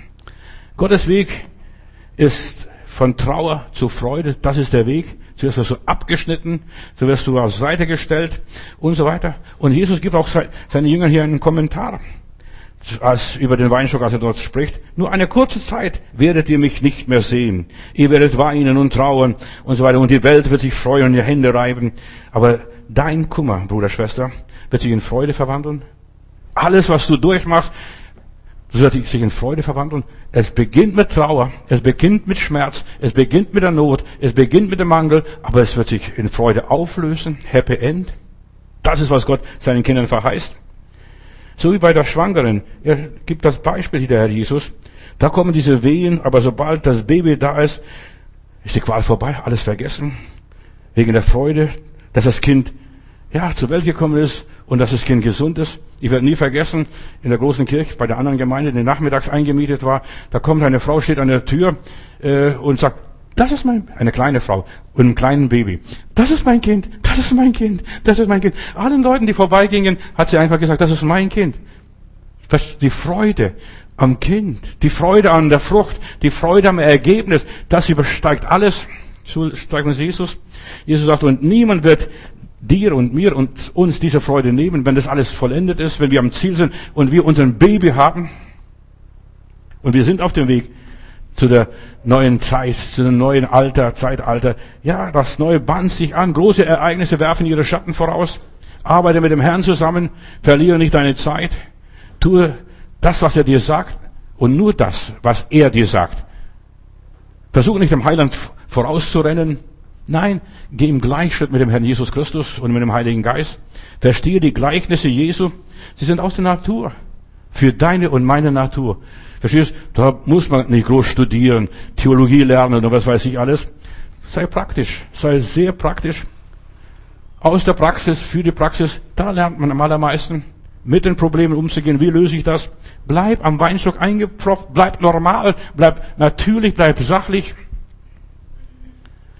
In Johannes 15, Vers 4. Bleibt in mir und ich in euch und ja, der, Zweig und die Rebe und so weiter kann ohne diesen Weinstock keine Frucht bringen. Alles, was der Vater in den Weinstock hineinsteckt, das ziehst du dann auf und nimmst auf, saugst aus. Du kannst ruhig Jesus aussaugen. Verstehst? Du wirst nicht erschöpft und so weiter. Du wirst nicht alles begreifen und alles erfassen. Saug ein. Nimm alles, was Jesus gibt, was Jesus verschenkt und so weiter. Und du wirst die Fülle haben. Viele Christen sind nur so Zwirnchristen. Die sind einfach nur angebunden mit einem Faden, aber nicht mehr, sind Zwirnchristen. Wir sollen aufhören, Zwirnchristen zu sein, dass wir nur, wir sind angebunden an die Gemeinde, wir sind angebunden am Herrn. Aber wo ist der Herr? Wo siehst du die Früchte, die Ergebnisse? Wo ist die Liebe? Wo ist die Güte? Wo ist die Barmherzigkeit? Wo ist die Freundlichkeit? Wo ist all das? abgetrennt von der Rebe, werden wir verdorren verblassen. Und solange wir in ihm bleiben, haben wir Zugang zu den Ressourcen des Weinstocks und wir schöpfen aus dem Vollen. Und genau, und wir nehmen so viel, wie wir es brauchen. Verstehst, wie ich gerade brauche, um eine Frucht zu produzieren. Du lebst einfach aus der Fülle. Das ist, bleib am Weinstock. Jüngerschaft, Nachfolge Jesu ist nichts anderes wie eine äh, Transplantation. Du, da wirst, du wirst einfach irgendwo angepflanzt und das wächst an. Eine Verpflanzung, eine Verwachsung. Du bist eins mit ihm. Du vereinigst dich mit seinem System, mit dem göttlichen System. Trachtet nach dem Reich Gottes und nach seiner Gerechtigkeit. Und dann wird euch solches alles zufallen. Diese dauerhafte Vereinigung, dass du immer an dem Weinstock bleibst, ständig das Leben und die Vitalität aus dem Weinstock schöpfst und saugst mehr und mehr, jeden Tag mehr. Es ist eine Vereinigung, und zwar für alle Zeit und Ewigkeit. Das überdauert alles. Du bist angewachsen. Jetzt bist du ein Teil von diesem Gehölz Weinstock. Aber du warst eine Rebe. Du bist eingefropft jetzt in die Güte, Gnade Gottes. Jedes Leben ist eine neue Schöpfung dann in diesem Fall. Du warst vielleicht ganz woanders. Du kommst aus einem ganz anderen Garten. Aber jetzt bist du eingefropft in Christus, in diesem Weinberg Gottes. Und durch die Wurzel wird der Weinstock und die Rebe versorgt. Und zwar gut sogar. Mit allem, was es braucht, um gute Trauben zu tragen. Und dieser Saft ist es, was dann das Leben schafft. Der Weinstock steuert Wachstum, die Entwicklung und die Reife. Der Zweig, die Rebe tragt nur alles aus. Und genauso auch in unserem Leben. Der Weinstock, Jesus steuert uns, lenkt uns, befiehlt uns, führt uns, leitet uns. Und nur, wir halten uns nur her, wir halten, halten still und sagen, mach du's, Herr, ich brauche dich, ja, ich brauche dich, ich muss dich immer haben, lieber Heiland. Die Rede, die Rebe muss nur tun, was der Weinstock befiehlt, was der Weinstock gibt. Nicht mehr und nicht weniger. Und die Verbindung mit dem Weinstock, wenn du dem zustimmst, übernimmst du alles, was der Weinstock hat. Deshalb arbeite mit dem Weinstock zusammen. Mit dem Leben, was aus dem Boden, aus der Natur, aus der Erde kommt. Auf die, acht auf die Anweisungen des Herrn. Die Ernte ist groß, die Ernte ist reif, aber wenige sind der Arbeiter. Wenige sind an Christus angeschlossen. Jesus, der Weinstock, ist die Garantie für diesen besseren neuen Bund, wie die Bibel sagt, für das bessere Leben, für die bessere Frucht, für die besseren Ergebnisse. Jesus ist die Antwort. Sei ein Freund von Jesus. Arbeite mit ihm zusammen und du erreichst das Ziel, das Jesus erreicht hat. Und Jesus sagt, da wo ich bin, da soll auch mein Nachfolger sein, mein Diener, der für mich arbeitet, der mein Freund ist. Bleibe bei ihm und an ihm. Und du musst nicht jedes Mal von vorne anfangen. Du bist einmal eingepfropft und dann bleib eingepfropft. Und so viele Christen, die bekehren sich zehnmal, lassen sich paar Mal taufen hinterher und was weiß ich alles. Der Heilige Geist, wenn er einmal dich übernommen hat, dann hat er dich übernommen. Da musst du nicht jeden Tag von vorne anfangen. Gewiss, wir müssen uns erneuern. Weißt du, was erneuern ist? Römer 12. Wir müssen den Saft hochziehen. Hochziehen. Nochmals hochziehen und nochmals hochziehen. In Hebräer Kapitel 7, Vers 22, da heißt es über Jesus, er ist der Priester von Ewigkeit her. Und so ist Jesus Bürger eines besseren Bundes geworden. Auch sie sind, ja, es gibt viele Priester, aber sie sind alle gestorben, sie haben das Ziel nicht erreicht. Aber in Jesus Christus gibt es ein unvergängliches Priestertum und daher kann er auch für immer einen selig machen und uns mit Gott versöhnen, mit Gott vereinen, ein für alle Mal. Wir brauchen nicht jedes Mal was Neues. Deshalb heißt es auch im Hebräerbrief einmal so lässig, so, ja, als man Ärmel handschütteln würde. Lass uns fortfahren. Lass uns aufhören zu diskutieren, zu reden über Buße, Umkehr, Taufen, welche Taufen auch immer und so weiter. Lass uns umkehren und das liegen lassen. Lass uns fortfahren und der Heiligung nachjagen, ohne welche niemand den Herrn sehen wird. Denn Jesus ist ein hoher Priester.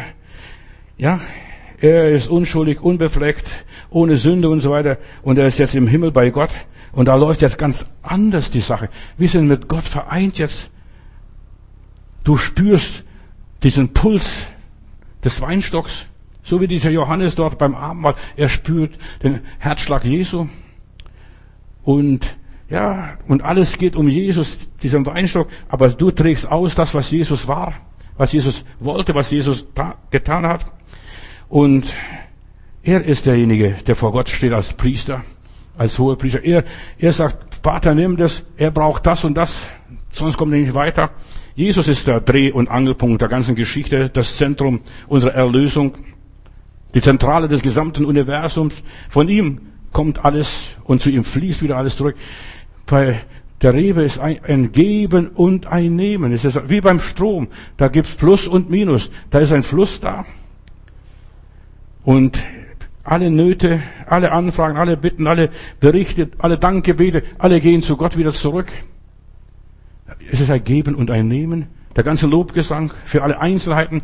Wir haben so viel Grund zu danken. Herr, ich brauche dich. Ich muss dich haben. Jesus steht zu Rechten der Majestät Gottes, so lese ich in der Bibel, dass sogar unsere Haare auf dem Kopf gezählt sind. Preis Gott. Da geschieht nichts ohne sein Wissen, ohne seinen Willen, ohne seine Zustimmung. Du musst nur in Jesus eingepfropft sein. Das ist alles. Nicht so kompliziert sein. Ach, was muss ich tun, um gerettet zu werden? Die Bibel sagt, glaub an den Herrn Jesus Christus, so wirst du und dein ganzes Haus selig. Mach kein großes Theater, religiöses Theater. Der Herr ist der Anfang und er ist der Vollender unseres Glaubens. Schließ dich mit Jesus zusammen. Ja, überlass alles ihm und so weiter und lauf ihm nach, halt zu ihm. Leg alles in seine Hand. Das ist alles, was, was Gott erwartet von dir. Du musst nur eingepfropft werden. Das ist vielleicht schmerzlich, dieser Moment, aber es ist so wichtig. Lass ihn sich an deinem Leben beteiligen. Schalte ihn in dein Leben ein und sag, Herr, ich brauche dich, ich muss dich hier haben. Das ist ein Fall, das es nicht, nicht, nicht lösen kann und nicht lösen will und auch nicht lösen braucht. Das machst du schon, lieber Gott. Beziehe deine ganze Energie aus ihm. Du hast keine Energie in dir. So eine Rebe hat keine Energie in sich selbst. Es zieht alles aus dem Weinstock. In Matthäus 6, Vers 10, ja, da wird uns gesagt, wie das passiert. Da heißt es, sag dein Reich, komme, dein Wille geschehe, auf Erden wie im Himmel. Erlaube, erlaube, lass zu, stimm zu, dass der Heilige Geist Gottes Plan in dein Leben verwirklicht. Bet nicht dagegen. So viele Leute beten dagegen. Oh, dass ich keine Probleme habe, dass ich keine Schwierigkeit habe, dass ich keine Not bekomme, dass ich nicht krank wäre, dass ich nicht das und so weiter. Weißt du, was du betest? Du betest gegen den Willen Gottes. Wo ist das? Dein Wille geschehe. Das ist alles an, an dieser Zentrale, an dieser, an dem lieben Gott vorbeigegangen. Römer 8, nochmal 26. Desgleichen hilft auch der Geist unserer Schwachheit. Denn wir wissen nicht, was wir beten sollen und dergleichen und wie sich's gebührt, sondern der Geist selbst tritt für uns ein mit einem unaussprechlichen Seufzen. Der Geist Gottes. Wir wissen nicht, wie wir beten. Deshalb ist es gut, dass du in Sprachen betest. Das ist also, wozu die Sprach, das Sprachengebet gut ist. Du weißt sowieso nicht, was du betest, aber lass den Heiligen Geist beten. Und er bittet diplomatisch, er weiß, was dir fehlt. Und hier, ich lese hier weiter. Der aber, der die Herzen erforscht, mein Herz und das Herz Gottes, der weiß, worauf der Sinn des Geistes gerichtet ist, denn er tritt für die Heiligen ein, wie Gott es will. Wie Gott es will.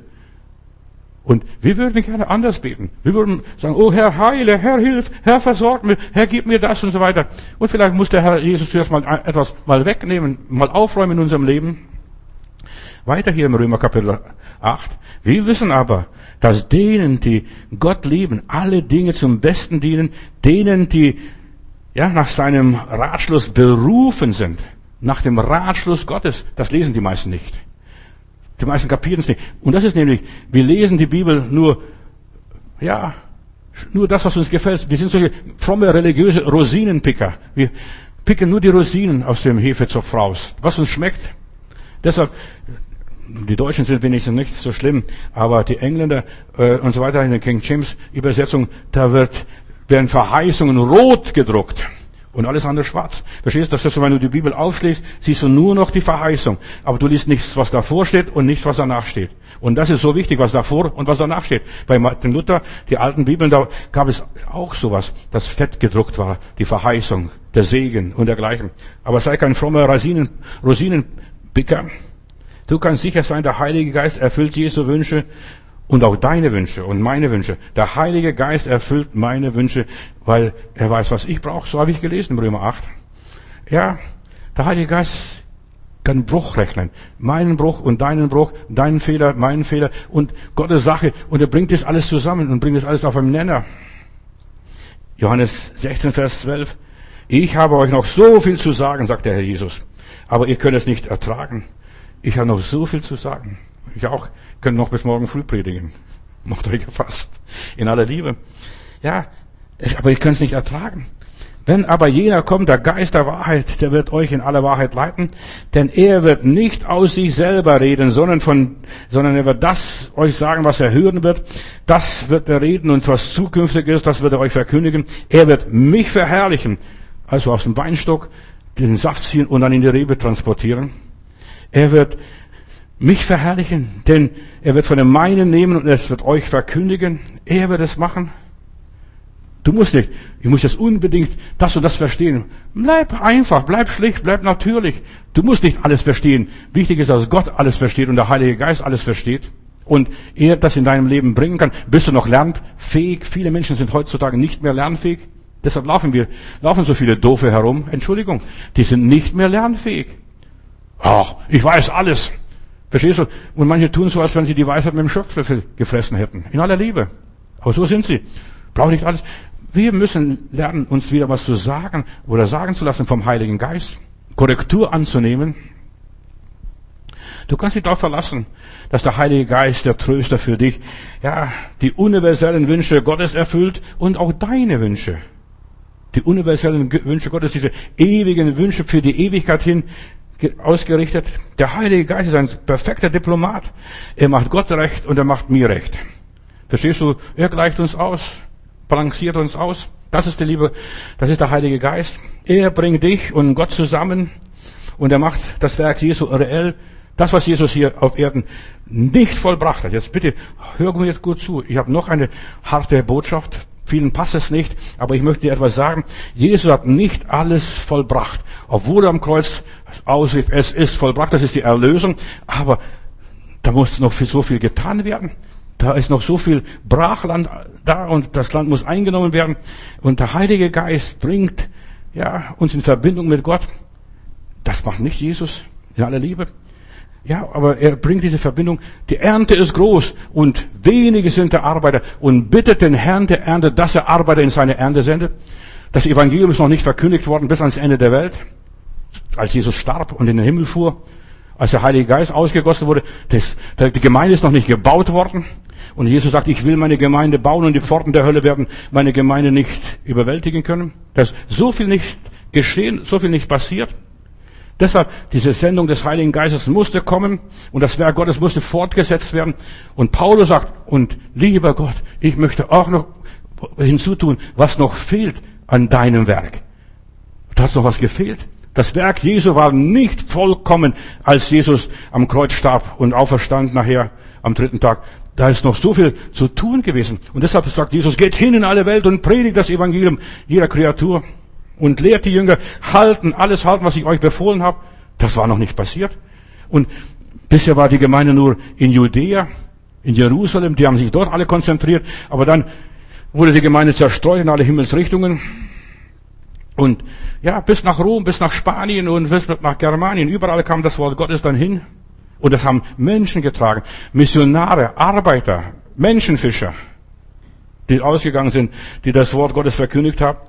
Jesus sagt, ich werde den Vater bitten und der Heilige Geist wird es alles übersetzen und euch verwirklichen. Da gab's, als Jesus in den Himmel fuhr, hörst, da gab es keine Apostelgeschichte, da gab es die Briefe nicht, da gab es noch keine Offenbarung, also diese Apokalypse, da gab es so vieles nicht. Und da gab es noch keine sieben Gemeinden, wo die Sendschreiben später sagt, und was Jesus alles, alles an Gemeinden auszurichten hat. Der Heilige Geist bringt dein und mein Leben zum Funktionieren, dass das, was Jesus gesprochen und verheißen hat, in Erfüllung geht, dass die Gebete Jesu ein, ja, erfüllt werden. Die sind nicht erfüllt gewesen. Die ersten Christen, die waren noch zerstritten, wer ist der Größte im Himmelreich? Und dann musste das alles noch der Heilige Geist korrigieren und ebnen und gut machen. Der Heilige Geist verbindet uns ja auf eine unbegrenzte Art und Weise mit dem apostolischen Dienst Jesu, dass es verwirklicht wird, dass die Sendung Jesu erfüllt wird. Ja, an den Leiden Jesu vollendet wird, was noch fehlt. Du denkst ja, bitte, Bruder Matthäus. Ja, ich lese Kolosser Kapitel 1, Vers 24. Was schreibt Paulus hier? Was ich auch immer für euch erleiden muss, was ich für euch immer erleiden muss. Paulus muss doch für die Kolosser etwas erleiden, etwas durchmachen. Ja, er muss einige Kröten schlucken. Ja, das muss der Paulus, das müssen wir, wenn wir für den Heiland arbeiten, als seine Freunde und seine Mitarbeiter, das müssen wir auch auf uns nehmen. Ich nehme gern auf mich, sagt Paulus, und ich freue mich sogar darüber. Das Maß der Leiden, die ich für Christus und für mich nehmen muss, ist noch nicht voll. Das ist noch nicht voll. Das Maß ist noch nicht voll. Auch für dich ist das Maß noch nicht voll. Du bist auch doch unterwegs. Bleib hier dran. Und Paulus sagt, und ich leide für seinen Leib, das ist die Gemeinde, und ich leide, leide für seinen Leib, für seine Gemeinde. Und ich leide auch. Ich habe auch große Probleme mit der Gemeinde, mit den Gläubigen und vor allem die Gläubigen, die nicht richtig mit dem Heiland gehen, die nur so Halleluja, Lob und Dank und dann hast du mal gesehen und dann siehst du nur noch die Fersen, wie sie dann woanders wieder hinrennen. Und hier schreibt Paulus an die Kolosser weiter, Gott hat mir aufgetragen, seiner Gemeinde zu dienen und euch seine Botschaft ohne Abstriche zu verkündigen. Verstehst du? Von wegen, der Herr hat alles erfüllt. Das ist ein falsches Evangelium, so seichtes Evangelium, so oberflächliches Evangelium. Es muss in die Tiefe gehen, Brüder und Schwestern. Als Jesus zu Ende diese Erde verließ, war seine Sendung noch nicht erfüllt. Er hat nur gesagt, den Aposteln, solange ich bei euch bin, geht nicht auf der Heidenstraße. Bleibt in Jerusalem, hat er gesagt, bis ihr angetan werdet mit der Kraft aus der Höhe. Das Evangelium soll noch der ganzen Welt gepredigt werden, muss, muss noch übersetzt werden in so viele anderen Sprachen. Und Jesus wollte seine Gemeinde bauen und die Pforten der Hölle wollten und sollten es überwältigen. Aber der Herr sagt, ich werde zeigen, die Pforten der Hölle, der Teufel wird meine Gemeinde nicht überwältigen. Alles sollte sich Jesus unterwerfen und das ist auch noch nicht der Fall. Alles muss untertänig sein. Jedes, jede Zunge muss bekennen, dass er der Herr ist. Das ist noch gar nicht so weit. Das ist bei dir auch noch nicht so weit, wenn du ganz ehrlich bist. Alles soll ihm untertänig sein. Jede Zunge muss bekennen, dass er der Herr ist. Jesus hat während seiner Erdenzeit die Wiederherstellung der Menschheit nur eingeleitet. Hör mir gut zu. Er hat die Wiederherstellung der Menschheit eingeleitet, etwas ins Rollen gebracht. Aber die Sache geht weiter. Und hör mal, wie die Sache weitergeht, noch ganz schnell. Lukas Kapitel 4, Vers 18, das war seine Sendung. Der Geist des Herrn ist auf mir, weil er mich gesandt hat und ja gesalbt hat, das Evangelium zu verkündigen, den Armen zu predigen, den Gefangenen, äh, dass sie frei sein sollen und den Blinden, dass sie wieder sehen sollen und den Zerschlagenen zu entlassen und den Zerschlagenen zu sagen und sie in Freiheit zu entlassen und zu verkündigen das Gnadenjahr des Herrn. Und dann muss lesen, was da passiert. Und als er das vorgelesen hat, das Wort aus dem Jesaja-Buch, dann hat er das Buch dem Diener gegeben, dem Mitarbeiter gegeben, der im Tempel da war. In dieser Synagoge, wo Jesus einmal diese Worte gelesen hat, da bin ich mal gewesen. Es war für mich ein ergreifender Moment. Eine kleine Synagoge, die habe ich zufällig entdeckt in Nazareth. Ja, und er gab das Buch dem Diener, der hat das Buch zugemacht und hat dem Diener das Buch gegeben. Und jetzt sind wir, jetzt bist du und ich dran, dass wir das machen, was Jesus hier eingeläutet und eingeleitet hat.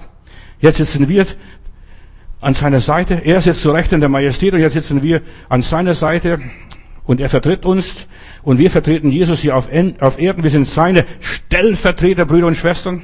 Wir erfüllen den Auftrag, die Mission Jesus, seinen Herzenswunsch. Wir erfüllen seine Gefühle für die Armen, äh, seine Gedanken und Absichten für die Menschen, was er hier für die Menschen gehabt hat. Ja, jetzt leidet uns der Heilige Geist, dass wir diese Arbeit tun. Der Heilige Geist lässt uns an dem teilhaben und das wahrnehmen, was Jesus einmal bekommen hat. So wie mein Vater mich gesandt hat, so sende ich euch. Das ist die Sendung, diese apostolische Sendung. So wie ja, Jesus für uns eingetreten sind, so sollen wir für Jesus eintreten, ihn repräsentieren, wo wir auch hinkommen, durch den Heiligen Geist. Das zeigen, was im Weinstock wirklich drin ist, der Saft, ja, nicht nur, dass wir ein Stamm, ein Stückchen Holz sind. Nein, Gott will mehr aus unserem Leben machen. In 1. Korinther 2, Vers 16. Uns aber hat Gott offenbart durch den Geist. Denn der Geist erforscht alle Dinge, auch die Tiefen Gottes. Denn welcher Mensch weiß, was in einem Menschen ist, als allein der Geist des Menschen, der in ihm ist, so weiß auch niemand, was in Gott ist, als allein der Geist Gottes. Hartes Wort. Wir aber haben nicht empfangen den Geist dieser Welt, sondern den Geist aus Gott, damit wir wissen, was uns von Gott geschenkt ist. Weißt du, was dir von Gott geschenkt ist? Die Weisheit. Das musst du weitertragen, weitergeben, weiter verschenken. Nicht nur nehmen. So viele Christen sind nur Nimm-Menschen. Wir sollen auch Gebemenschen sein. Einfach geben. Und der Geist weiß, was von Gott geschenkt ist, und davon reden wir auch. Nicht mit Worten, welche menschliche Weisheit lehren kann, sondern mit Worten, die der Geist lehrt und deuten geistliche Dinge für geistliche Menschen. Der natürliche Mensch vernimmt nichts vom Geist Gottes. Es ist eine Torheit, eine Dummheit für ihn. Er und er kann es auch nicht erkennen, denn es muss geistlich beurteilt werden. Aber der geistliche Mensch, beurteilt alles und wird doch selber von niemandem verurteilt. Der geistliche Mensch, das ist dieses Album, lehrt euch alles. Denn wer den Sinn des Herrn erkannt hat und so weiter, wer will denn unterweisen? Wir aber haben Christi Sinn. Wir beziehen den Saft aus, der, aus dem Weinstock. Wir haben Christi Sinn. Und die Frage ist, hast du Christi Sinn?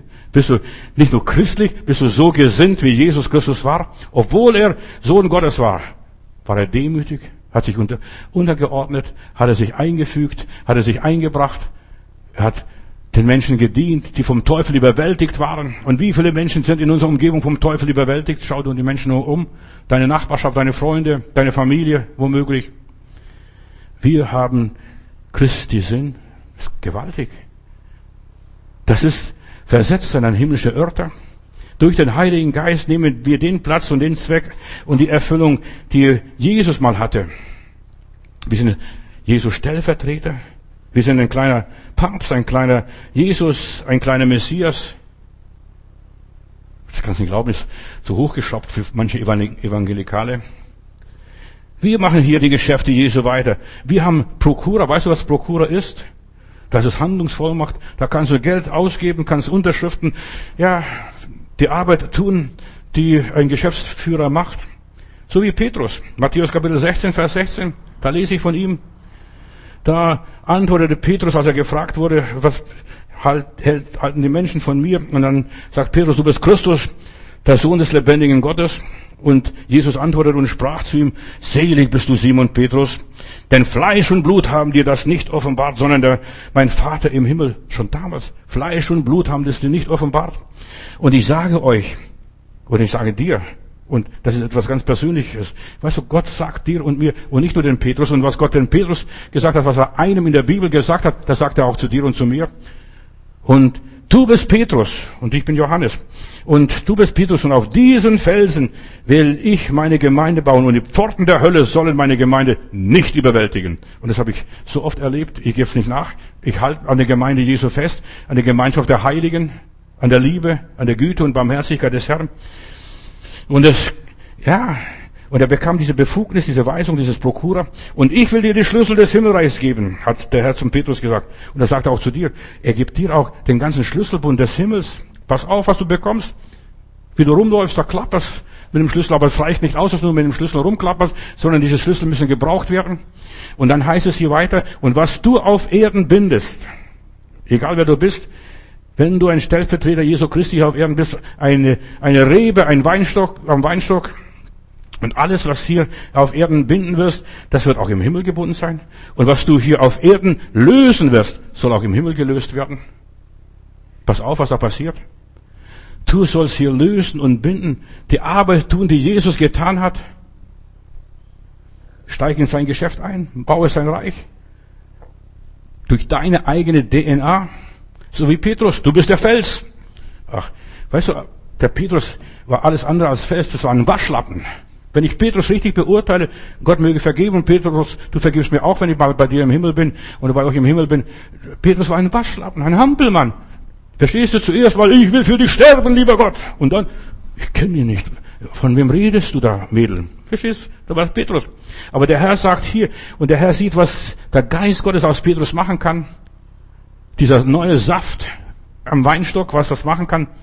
Er steigt in das Geschäft Jesu ein und wie Petrus, du bist ein Fels und ja, und Jesus macht aus ihm einen Fels Und Petrus stand auf, auch wenn er Feigling war. Weißt du, der war nicht vollkommen.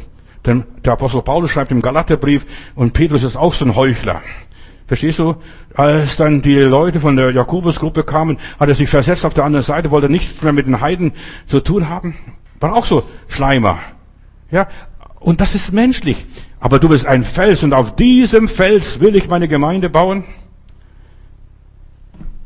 Um das zu können, muss man einen Preis bezahlen. Um wirklich ein Fels zu werden, da muss etwas passieren. Galater 2, Vers 20, dass der Geist uns lebendig macht und nicht, dass wir nach dem Fleisch leben. Das Fleisch tötet, aber der Geist ist, was lebendig macht. Viele verstehen ihre Herausforderung nicht. Der alte Petrus glaubte, er könne das. Ich schaff das, ich schaff das. Heiland, auch wenn dich alle verlassen. Nein. Er hat versagt. Im Hof des Hohen Priesters wurde er erwischt. Du warst auch mit diesem Jesus. Mit diesem verfluchten, mit diesem verdammten Jesus. Ja. Mit dem hast du zusammengearbeitet, hast ja Brot ausgeteilt. Ich hab's gesehen, hat das Mädel bestimmt gesagt. Denn die war, die war wahrscheinlich dabei als Beobachterin. Wir müssen den ganzen Weg mit dem Heiland gehen, durch dick und dünn, durch Höhen und Tiefen. Auch das gehört dazu. Und das macht einem hart zu einem Felsen. Das verdichtet einen Menschen. Wer einmal anfängt mit Jesus zusammenzuarbeiten, der kann es nicht mehr lassen. Der hat noch so viel zu tun. Ich bin noch nicht vollkommen. Petrus war auch noch nicht vollkommen. Der hat heu, geheuchelt. Wo Jakobus kam, verstehst du, Paulus muss sogar ihn ermahnen, steht sogar bis heute noch in der Bibel. Es wurde nicht revidiert oder gestrichen. Er muss, er muss sich zum Herrn bekennen. Man kann nicht zwei Herren auf einmal dienen. Plötzlich kannst du nur noch dem Herrn dienen. Aber hier ist er noch so ein bisschen wankelmütig. Ich diene Jesus ganz total mit ungeteiltem Herzen da braucht es eine ganze Weile, bis du so weit kommst, bis du nur noch in eine Richtung gehst, nur noch eine Aufgabe erfüllst, sagst, Herr, ich brauche dich, ich muss dich immer haben, ich möchte die Ernte einbringen. Der Herr hat versprochen, wenn du auf mein Wort hörst und mich liebst und so weiter, dann werde ich, ja, dich zu einem Menschenfischer machen. Dann, verstehst? Von heute, auf, nach, von heute auf morgen ist er auch kein Menschenfischer geworden. Er musste zuerst mal zerbrochen werden. Er hat bitterlich geweint. Das war Petrus. Und dann kann er plötzlich aufblühen und auftreten. Und diesen Jesus habt ihr gekreuzigt. Ich, ich kann mir plastisch vorstellen, wie, wie der da auftrat. Vorne an, nicht der Johannes und nicht der, was weiß ich, irgendeiner der Brüder. Nein, er geht vor, dieser große Feigling, erfüllt vom Heiligen Geist, voller Kraft, voller Saft, vier vom Weinstock angesteckt und aufgesaugt und sagt, das muss ich sagen. Wenn wir lieben, was er liebt, wenn wir hassen und so weiter und Nein sagen zu den Dingen, zu denen er auch Nein sagt, dann wird unser Herz einseitig sein. Wir werden eine einseitige Haltung einnehmen. Ich bin entschieden zu folgen Jesus. Wenn die Welt auch untergeht, egal was passiert, ich bin entschieden zu folgen Jesus. Dann kann Jesus sich in uns verwirklichen, in uns sein. Und wir gehen durch dick und dünn für den Heiland. Und wir kennen ja die Geschichte von lieben Petrus, als er von Rom abhauen will. Und ja, da ist eine große Christenverfolgung unter Nero, Kaiser Nero in Rom. Und da geht er die Via Appia darunter. Und plötzlich begegnet ihm der Herr auf dem Weg nach, äh, auf der, weg von Rom. Verstehst? Und dann fragt der Herr, wo gehst du? Wo wartest? Wo gehst du? Und ja, und dann sagt der Herr, ich gehe nach Rom, ich will sterben. Und dann kehrt Petrus um und er geht nach Rom zurück und dann wird er gekreuzigt. Aber du weißt ja, Petrus wurde mit dem Kopf nach unten gekreuzigt, so sagt die Legende. Er wollte nicht so gekreuzigt werden wie sein Heiland. Er sagt, ich bin gar nicht würdig dessen, dass ich mit einem emporgehobenen Haupt gekreuzigt werde. Und all diese Apostel, all diese Apostel, auch der Johannes, der wurde ja im Pech getaucht. Aber sonst alle Apostel starben als Märtyrer. Studier mal diese Geschichte. Die Ernte ist groß und wenig sind der Arbeiter. Herr, sende Arbeiter in deine Ernte, nicht in der Ernte der Kirche, einer Organisation, nein, in Gottes Ernte, damit der Himmel gefüllt wird und die Hölle geplündert. Ja, Herr Jesus, wir möchten ein ungeteiltes Herz haben und ich weiß, ja, es sind nicht mehr viele Menschen, die einfach so stehen, die für dich eintreten, die für dich auf die Barrikaden gehen, die bereit sind, alles dir zu geben und alles zu tun. Herr Jesus, erwecke wieder Menschen, Männer und Frauen wie Johannes den Täufer, die aufstehen. Erwecke Arbeiter in deiner Ernte, deine Freunde, die nicht nur dir dienen, sondern die deinen Auftrag erfüllen. Im Gebet, in dem Dienst, in der Verkündigung, in der Liebe, ja, in der Heiligung, dass die Menschen deinen Willen tun. Herr, ich möchte eins sein mit dir, so eine Rebe an diesem Weinstock und ich möchte dich bitten, hilf, dass so viele Christen eingepfropft werden in diesem Weinstock Jesus Christus. Und wir können ohne dich nichts tun und du kannst ohne uns nichts tun. Wir brauchen einander, Herr Jesus. Ich danke dir. Wir gehören zusammen. Wir beide brauchen uns. Halleluja, Herr. Der Mensch ist ohne dich hilflos. Und Du bist auch ohne uns hilflos, lieber Gott. Gewiss, du kannst Menschen erwecken und dir Menschen finden, die dir nachfolgen, auch wenn wir versagen. Aber du willst uns haben. Du willst mich haben und du willst meine Brüder und Schwestern haben. Ich segne sie, Vater, in Jesu Namen. Amen.